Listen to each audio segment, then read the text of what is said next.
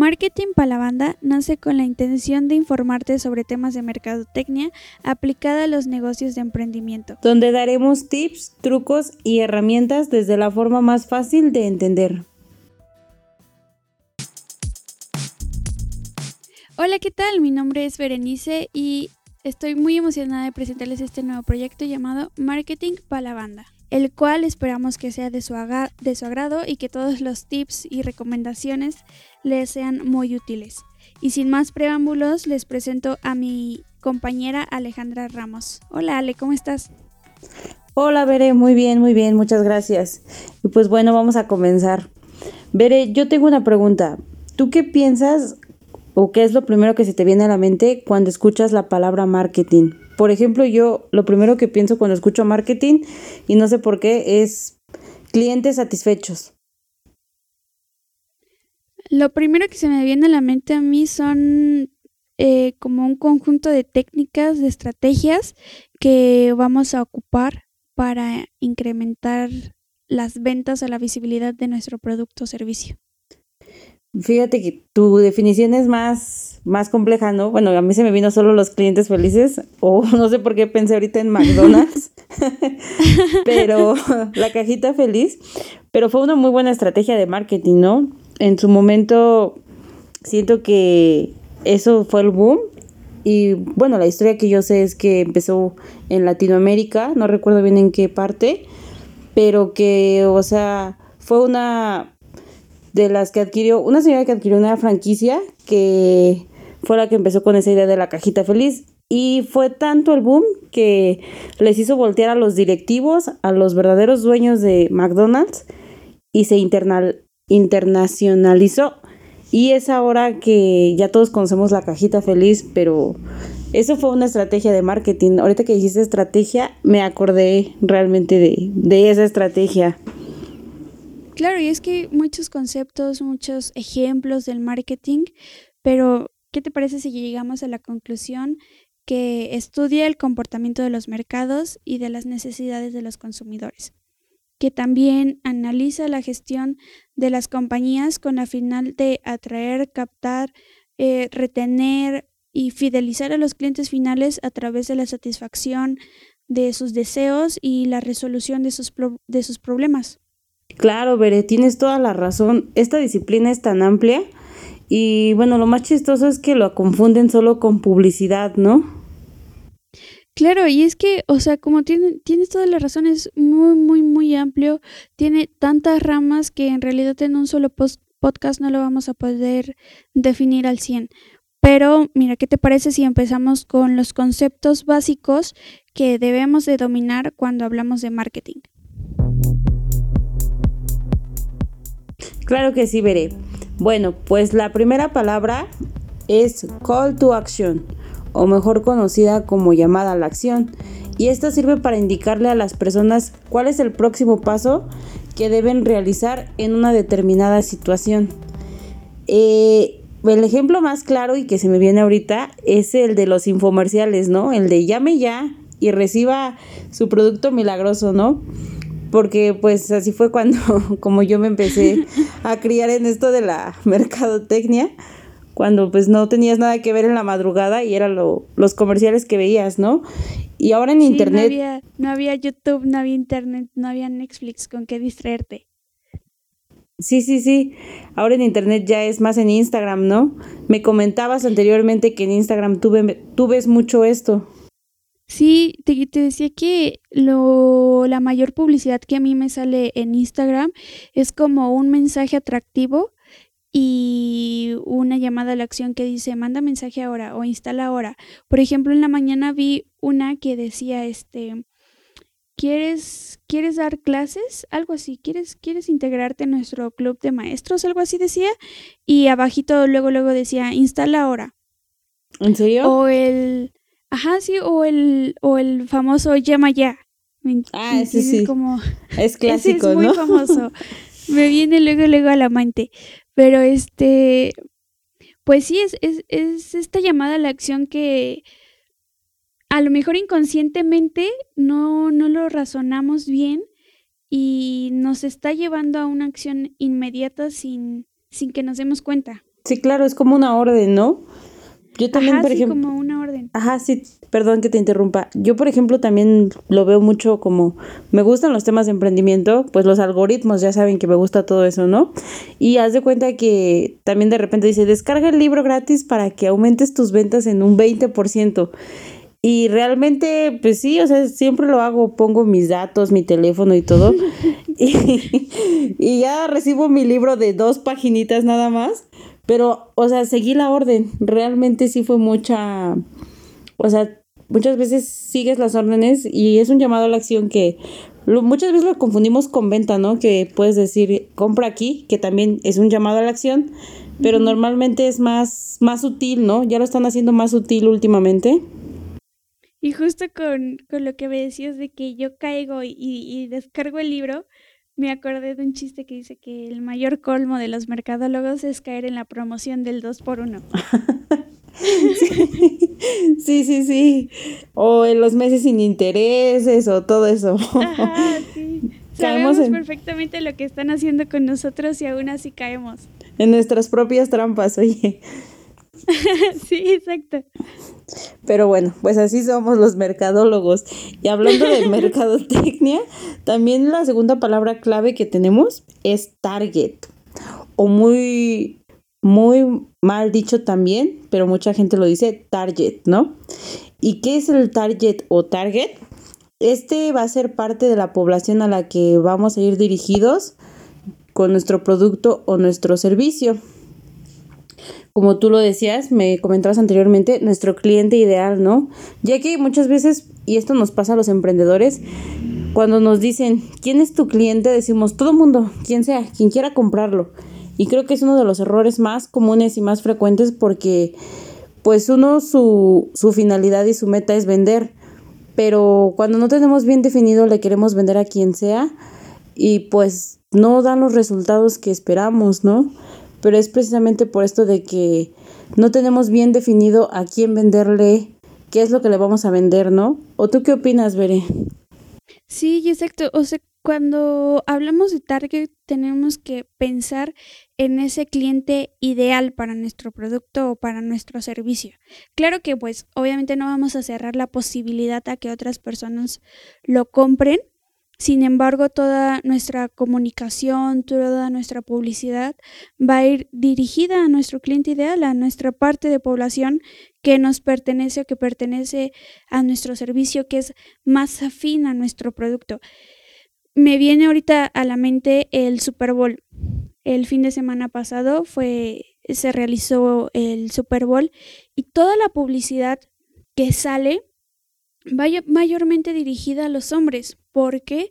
Pues porque la mayor población que visualiza el Super Bowl son hombres. Y no quiere decir que no haya mujeres que lo vean y no quiere decir que pues que no estén involucradas, ¿no? Que a lo mejor no les gusta el Super Bowl, sino que al ser su mayor población hombres la que lo visualiza, obviamente tu publicidad va a ir dirigida a los hombres no quiere decir que sea como discriminación o, que no lo van a comprar o no lo van a adquirir mujeres. Claro, claro. Pero así es, ¿no? Y, y bien mencionabas, este, no van a poner un comercial de toallas nocturnas porque pues a lo mejor no les va a hacer sentido, ¿no? No, sí, es que sí, tienes completamente la razón, Veré. Es, y es un claro ejemplo porque, como dices, en ese tipo de eventos, el invertir publicidad creo que hasta es un lujo ahí porque es carísimo, o sea, arriba de no sé cuánto, pero millones de dólares sí se gastan las compañías en esa en ese tipo de publicidad. Y como para no llegarle al público objetivo o y que no te dé los que no cumpla los objetivos esperados o que no haya segmentado bien, creo que sí, sí sería un error muy grande, ¿no? Como dices, o sea, sí lo ven mujeres y no es discriminación, pero la gran parte son hombres y todos los esfuerzos, todos los recursos van a ir dedicados a, llegarle a ellos, ¿no? A ese, a ese público que ya tienen definido y que están dispuestos a pagar miles de millones en este evento para llegarle a ese, a ese target, ¿no? Claro, y que como tú bien lo mencionas, es tanto dinero invertido que obviamente no les conviene perder solamente por no haber segmentado bien a, a, tu, a tu target, ¿no? Pero bueno, ya lo estamos viendo a escalas muy, muy grandes. Podemos poner un ejemplo tal vez más, más sencillo, ¿no? Supongamos que yo tengo una panadería. Este, a lo mejor el día de mañana la persona fit se le antoja darse, pues, portarse mal un tantito y va y, me compra un pan. Pero realmente esa no va a ser mi, mi target, ese no, no va a ser mi cliente frecuente, no va a ser la persona ideal a la que yo le voy a vender. La persona ideal va a ser alguien como yo, que todo el tiempo quiere estar comiendo pan, que quiere desayunar, comer y cenar pan. O compartir con la familia, ¿no? Yo o compartir con la familia, claro. Claro, o, por ejemplo, ahorita una fecha importante que, que pasó tal vez para las panaderías es el Día de Reyes, la rosca de Reyes. Claro, claro. obviamente todo, todo este, toda la publicidad como esta gran panadería que es este La Esperanza, toda su publicidad, toda su comunicación, este, fue enfocada a, a este evento, ¿no? Que es, que es la rosca de reyes y obviamente pues va enfocada a personas que ya conocen su marca, que ya han comido ese pan, que son afines al pan. Eh, para mí, no sé, una persona ideal para una panadería es, como te digo, alguien como yo, que diario va, se compra su pan, pero no que compre uno, sino que compre varios pancitos para la familia, que su ticket promedio sea, no sé, de unos 80 pesos más o menos. Sí, claro. Y, este, y que, que sea afín con esto. ¿Tú, tú qué, qué, ejemplo nos podrías poner algo un poquito más sencillo, Ale? Claro, claro, veré. Y pues bueno, y hablando de, de esto que dijiste de publicidad y todo eso, creo que también tienes ahí una palabra muy importante, ¿no? que este que nos vas a decir ahorita, pero nos habla sobre todo esto de las inversiones, ¿no? Pláticanos, veré cuál tienes. Hablando, hablando de, de, no desperdiciar dinero en la inversión de, de, una promoción en Super Bowl, este, tenemos al ROI. Y bueno, ¿qué es el ROI? El ROI es una métrica usada para saber cuánto es lo obtenido de una inversión que tú, que tú hayas realizado. Y la fórmula del ROI es beneficio menos inversión entre inversión. Ya sé, ya sé, lo primero que piensan es matemáticas otra vez, esto no es lo mío. Pero no, no, no, realmente no es algo tan complicado. Les voy a poner un ejemplo súper sencillo. Supongamos que tú inviertes en X cosa un peso y de ese peso ganaste tres pesos. Entonces, utilizando la fórmula, sería este 3 pesos menos un peso entre 1. El resultado pues te va a ser 2 y este resultado lo vas a multiplicar por 100. ¿Por qué por 100? Pues porque el resultado debe ser expresado en porcentajes. Entonces, el, el, resultado va a ser del 200%. Ah, eso quiere decir que tu, tu, tu inversión fue buena, estuvo bien. Sí, sí, sí.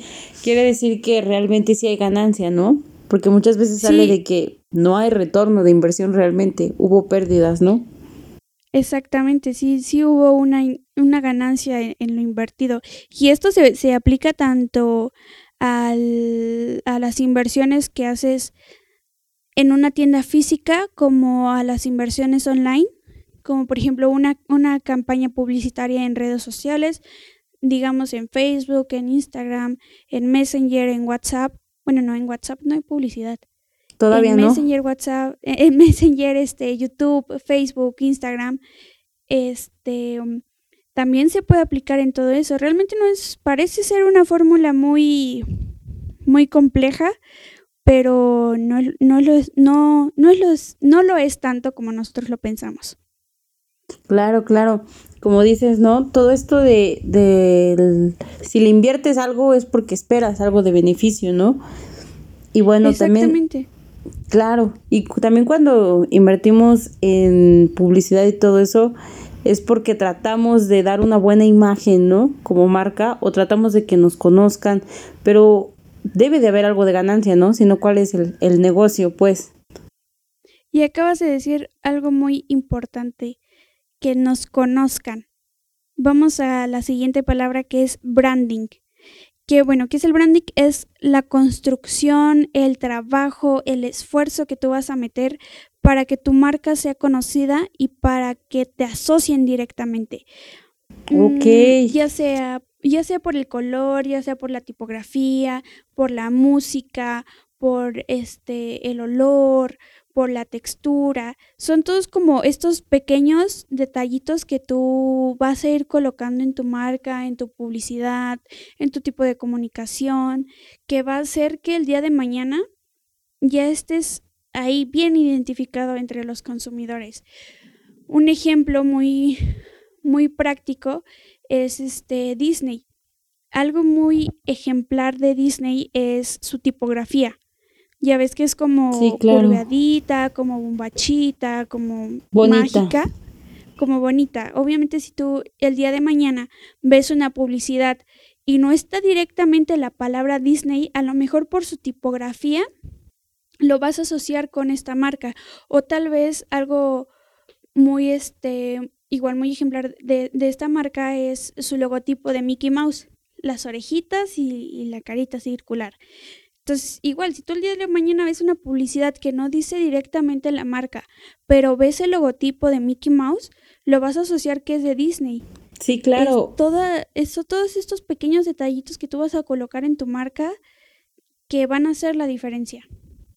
Y hablando de diferenciación, tienes razón porque, como dices, puede que no tenga ni texto ni nada, pero nada más con que esté el, la, la silueta de Mickey, automáticamente lo asociamos, ¿no?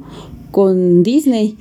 Disney. Sí, o por ejemplo, em, si hablamos de familia, lo Coca-Cola es, es una marca muy familiar, es una marca muy de amigos, muy de amor y paz y todo.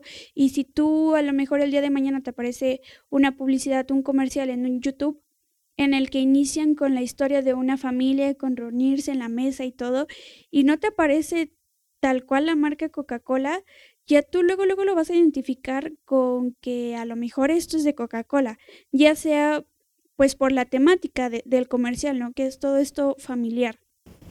Sí, tienes razón. Y de que ese comercial sí bueno, sí he visto varios.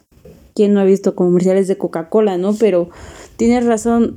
Nada más con que pongan sus colores rojo, negro y blanco, como que automáticamente lo asocias y dices, ah, este es de Coca-Cola. Y ya al final ponen su ya su logo y todo y dices sí y como dices el mensaje está muy bien definido y es parte de una diferenciaci- diferenciación no o sea realmente hay muchas más marcas de refresco pero como dices ya tienen un branding tan bueno que la misma gente ya sabemos que este es de Lo Coca-Cola asocian súper rápido. Su branding es impresionante no Sí, y pues bueno y ahorita me, Sí. me, me, me llega un, un meme en el que, ¿sabes qué? Hay esta nueva ley en México en la que ya no se pueden poner como caricaturas en, en todos aquellos productos que pues no son muy sanos, ¿no? Ah, Entonces, sí, sí, sí. el otro día vi que este, el grupo Bimbo puso al osito Bimbo en unas este, servilletas de pétalo. y Sí, lo sí. comentaba yo con, con un compañero que, este, pues a lo mejor tú no sabías que pétalo era de grupo Bimbo, pero como ahora ya apareció el osito Bimbo, lo vas a, a relacionar y vas a saber que pétalo es de grupo Bimbo. No sabía yo, ¿eh? Que era de Grupo Bimbo, hasta ahorita que me estás Yo platicando. tampoco. Yo tampoco, la verdad, lo, lo supe hasta el momento en el que vi el meme. ¿Quién diría que los memes serían tan, tan informativos, tan sabios? Pero hasta el momento que yo lo vi,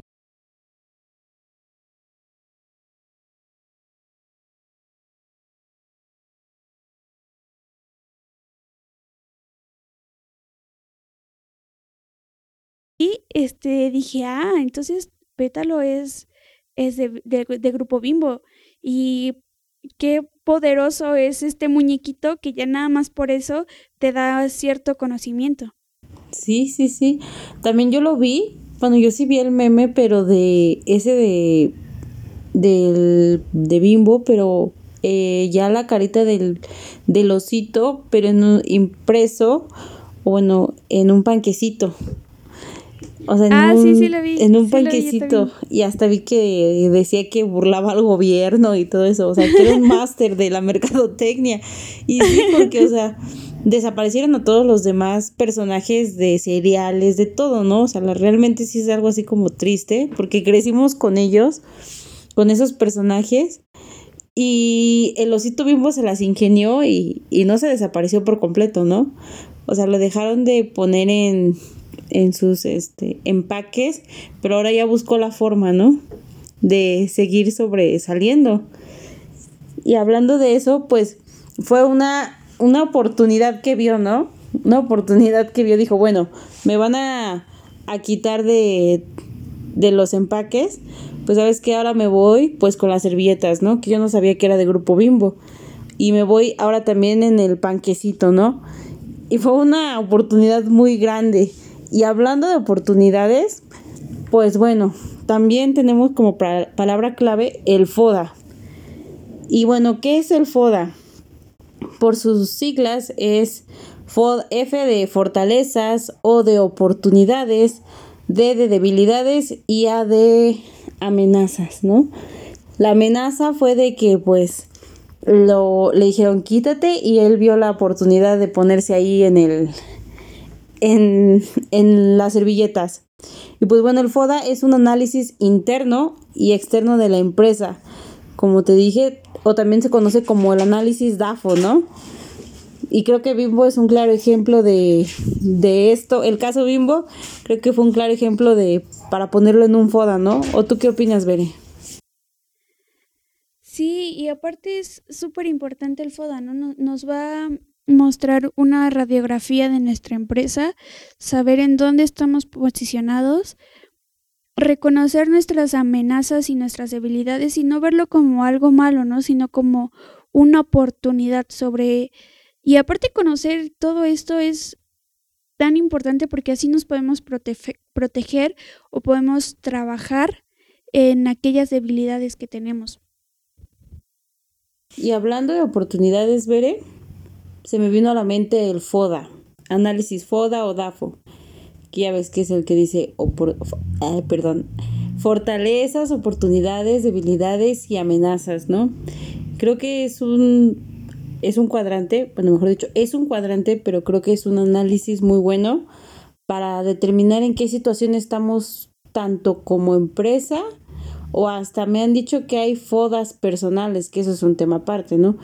Pero creo que es muy importante porque nos ayuda a determinar en qué situación estamos y qué es lo que nos puede afectar tanto interiormente como exteriormente y cuáles son nuestros puntos fuertes interiores igual y exteriores. ¿O tú qué opinas, Bere?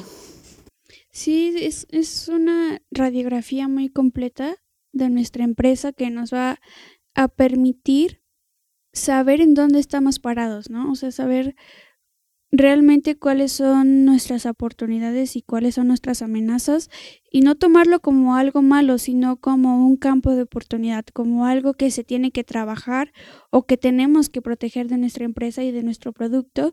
Y el siempre estar informados nos permite tener armas para si en algún momento dado, pues estar, estar preparados, estar anticipados a cualquier problema que se pueda presentar en esta empresa.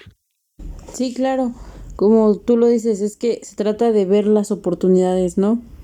Y es que sí, por ejemplo, uno como emprendedor nunca se pone a analizar realmente qué es lo que, o bueno, yo antes no, ni actualmente, me pongo a ver qué es lo que me falla y creo que no, no está bien porque así no mides, no mides el, el resultado y tampoco mejoras, porque dices, como decía la maestra Jenny, si, si no sabes a dónde ir, o sea, no sabes a cualquier lugar es bueno, ¿no? Y, o sea, hablando de esto del FODA y todo eso, como lo dijimos también del osito bimbo, la oportunidad que vio, ¿no? En este caso dijo, está bien, una amenaza es que voy a desaparecer, bueno, o sea, mi personaje va a desaparecer y vio la oportunidad, ¿no? La que dijo, bueno, tengo este chance de aparecer en otro lado sin problemas, ¿no? El chiste y Claro que dio mucho de qué hablar, ¿no? Y creo que fue una hasta una estrategia de de marketing muy buena porque se hizo viral y el contenido prácticamente lo hizo la gente. Entonces fue publicidad, por así decirlo, gratis, ¿no?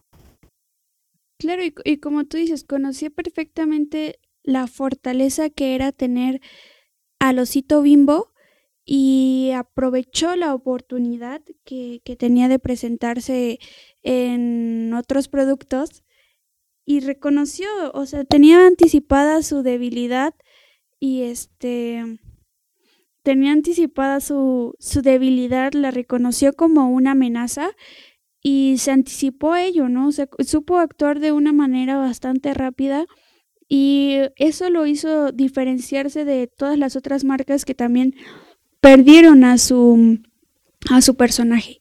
Y es un ejemplo muy muy bueno el que tú pones y este, aunque lo vemos ahorita a grandes escalas en grandes empresas, podemos poner miles de ejemplos y uno que se me viene a la mente sigue siendo el pan.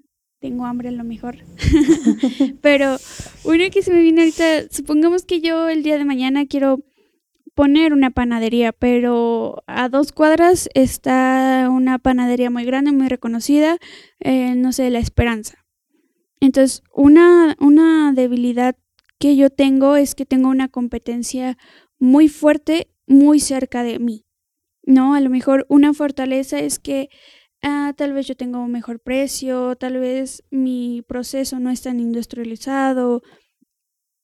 Una oportunidad es es que puedo meter yo productos a lo mejor un poquito más sanos, este puedo variarle al pan y una amenaza que puedo tener este tal vez nos referimos esto a una parte más legal este, los permisos que yo necesito para poner mi panadería.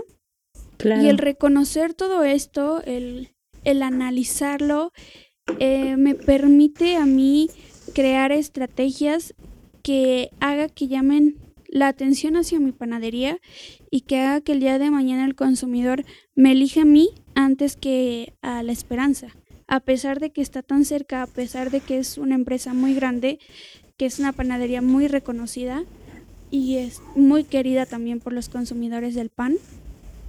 Y me va a permitir crear una estrategia que, que dirija a los consumidores hacia mi tienda. Claro, claro. Y es que esto se relaciona, todo esto se relaciona con todos los temas que y las palabras clave anteriores que mencionamos, ¿no? Como tú lo dices, puede que esté la esperanza, pero tú tienes también definido el target a quien vas. A lo mejor pueden ser personas que les guste lo, como dices tú, lo más sano, no tan procesadas las cosas. Puedes llegarle al, al target indicado y así como tú dices, lo tengas en la esquina, pero tú vas a tener tu público y ellos van a tener su público, ¿no? Y es precisamente por todo este análisis que tú ya hiciste anteriormente del FODA que te hace ver este interiormente y exteriormente cuáles son tus puntos débiles y tus puntos fuertes, ¿no? Y tiene bastante que ver todo esto y se relaciona. Y creo que cuando realmente haces un buen análisis FODA, llevas un paso adelante de la competencia, ¿no? Porque no todo mundo conoce de estas herramientas. Y, no, y sobre todo, hay mucha gente que sí la conoce, pero no las aplica. Y es como si no las conociese. ¿O tú qué opinas, Beri? Claro, que no las analiza como a conciencia, que nada más lo hace por cumplir como un requisito más. Pero no, realmente el, el, realizar un FODA es un paso muy importante para conocer tu empresa, ¿no? Creo que antes que todo tienes que estar enamorado de tu producto, conocerlo bien, conocer tu servicio y siempre habrá algo que mejorar. Siempre, toda la vida siempre habrá, habrá algo que, que mejorar, que evolucionar. Y un análisis FODA te va a permitir saber cuáles son aquellos puntos o saber cuál es aquel punto de inicio para mejorar a lo grande, ¿no? O sea, para decir, a lo mejor una debilidad es que eh, no tengo mucho personal. Entonces, ¿qué voy a hacer? Voy a, voy a trabajar, voy a esforzarme, voy a conseguir personal, voy a capacitarlo y este esto me va a permitir atender más rápido a la gente, ¿no? Por, por decir un, un ejemplo nada más. Claro, claro. Y realmente sí tienes razón enamorarte de tu producto, pero ahí yo difiero un poquito contigo, porque está súper bien enamorarte de tu empresa, de tu producto, de todo, pero fíjate que yo hace mucho tiempo una maestra me dijo, nunca se enamoren de su producto o su servicio, enamórense de su cliente, de sus problemas. Bueno, eso ya es tema para un siguiente podcast, pero bueno, nada más así de rapidín decía, enamórense de su cliente, dice, porque a nosotros, y esto pasa así, ¿eh? ¿eh? con el pensamiento mexicano y no es porque esté en contra de él ni nada, nos decía, pero realmente qué pasa aquí con los empresarios mexicanos, dice, cuando hacen una empresa, se enamoran tanto de ella que la ven como un hijo y, y nunca son capaces de soltarla, dice. La, la mentalidad de Estados Unidos, de los que crean sus startups y todo esto, es, hago mi empresa la, y la vendo. Mm, no se apegan tanto a ella, ¿sabes? Y aquí somos como más tradicionales, como de que pues es que a lo mejor es una empresa que mi papá me dejó y pues cómo la voy a vender o todo esto, ¿no? Pero sí, realmente, este, y allá no, allá la mentalidad es diferente. Hago una empresa buena, en este caso se me viene, por ejemplo, la empresa de, de Elon Musk, el de el dueño de Tesla y todo esto, ¿no? Por ejemplo, él, su primer emprendimiento, por así decirlo, fue PayPal. No sé si sabías esa historia, Bere. No, no la conocía. Bueno, ahí te va rapidito, porque si no nos vamos a me desplayo, ¿no? Pero él su primer este su primer emprendimiento fue PayPal el de empezar los pagos por tarjeta de crédito mediante internet. En el boom de las .com, cuando empezaba Amazon, cuando empezaba todo esto, ¿no? Bueno, y varias así empresas que, que fue cuando creo que, si no estoy dando mala información, cuando empezó todo esto de la, la bomba de los .com, que empezaron a, a subir las, las páginas web a la bolsa de valores. Entonces fue como que un boom y todo el mundo ya que hiciera una empresa, ya todo el mundo quería invertir y todo eso. Y hay varias historias buenas de, de esa. También hay una que se llamaba Webam, que era de supermercado a domicilio. Y es lo que ahorita está, está pasando. Pero ¿sabes qué les falló ahí? Que estaban súper adelantados al tiempo y que no hicieron precisamente esto, los análisis FODA. bueno, ya me, ya me quité de lo de Elon Musk, y era un huevón. Pero es en serio, y si pueden, investiguela, está súper padre. O sea, está padre su historia, pero fue triste. Fue un proyecto muy, muy padre, porque hace cuenta que te digo que ellos pensaban en ofrecer este el mercado, bueno, llevarte tu mercado a domicilio. Pero pues fue ahí por allá del no fue incluso antes del 2000, o sea, todavía ni mucha gente tenía internet ni nada de esto, pero ellos ya pensaban eh, a futuro, ¿no? El chiste es que tuvo muy buena aceptación de inversionistas, lograron recaudar una cantidad enorme, pero enorme, enorme de así de capital. Creo que hasta fue el capital mayor reunido en quién sabe cuánto tiempo, porque todo el mundo le veía futuro. Y es que sí, o sea, es lo que hoy en día está, ¿no? Tenemos empresas como Wabi 2 You, tenemos también empresas así que te llevan el mercado como estos de... Ay, ¿cómo se llama la empresa? Bueno, Rappi te lleva algunas cosas, ¿no? Pero no tanto de supermercado. Hay otra, que son este... Ay, no recuerdo el nombre. Pero te digo, o sea, el que fue el partidario de esto fue esta que se llama Weba. Y pues estuvo súper padre la idea, pero no validaron, veré. Es algo bien importante, validar. Con poquito, con poquito empezar a validar. El chiste es que ellos empezaron a hacer este centros de, de distribución aquí, allá y allá y invirtieron un buen en hacer la plataforma, invirtieron un buen en este en inventario, invirtieron un buen en camionetas, en todo, todo, todo. Pero jamás se pusieron a preguntarle siquiera a la gente. Y ni siquiera tampoco se pusieron como que a validar, ¿no? O sea, vamos a validar en poquito. Es lo que nos decía ella. Validen en poquito y pónganse a ver, ¿no? Y si su idea en poquito se vende, quiere decir que puede a lo mejor no que sea 100% seguro, pero que a lo mejor y sí sea aceptada por el mercado. Entonces ya has de cuenta que este pasó, fue una idea súper padre y todo, pero pues no, o sea, realmente lo superaron los gastos. En ese tiempo, pues la gente que usaba internet era como que la de mayor nivel socioeconómico. No todo mundo tenía internet en ese tiempo y no existía la confianza aún como de que tu, tu, pues sí, tu comida te la llevaran, ¿no? Porque mucha gente decía, a lo mejor ya me traen el, el pollo, la verdura, lo que se ha echado a perder, ¿no? Pero, o sea, es lo que este ahorita se me vino a la mente y fue precisamente eso, por no tener un buen análisis FODA. Y sí, fue una muy buena idea, pero creo que fue una idea muy adelantada a su tiempo y también el hecho de que no realizaron, a lo mejor ni siquiera realizaron un simple FODA, ¿no? Y se hubieran ahorrado todo este, este desastre. Que Oye, y hablando de, de, de, desastre, antes de terminar el podcast, Cabina, ah, me acaba de, de, comentar un gran error que tuve. Eh, ¿Cuál? Donde menciono que, que Pétalo es de Grupo Bimbo, pero realmente no es de Grupo Bimbo, hizo solamente una colaboración. Cabina, avíseme, oiga. Avíseme, a mí también avísame, yo no sabía. Yo te creí al 100% todo lo que...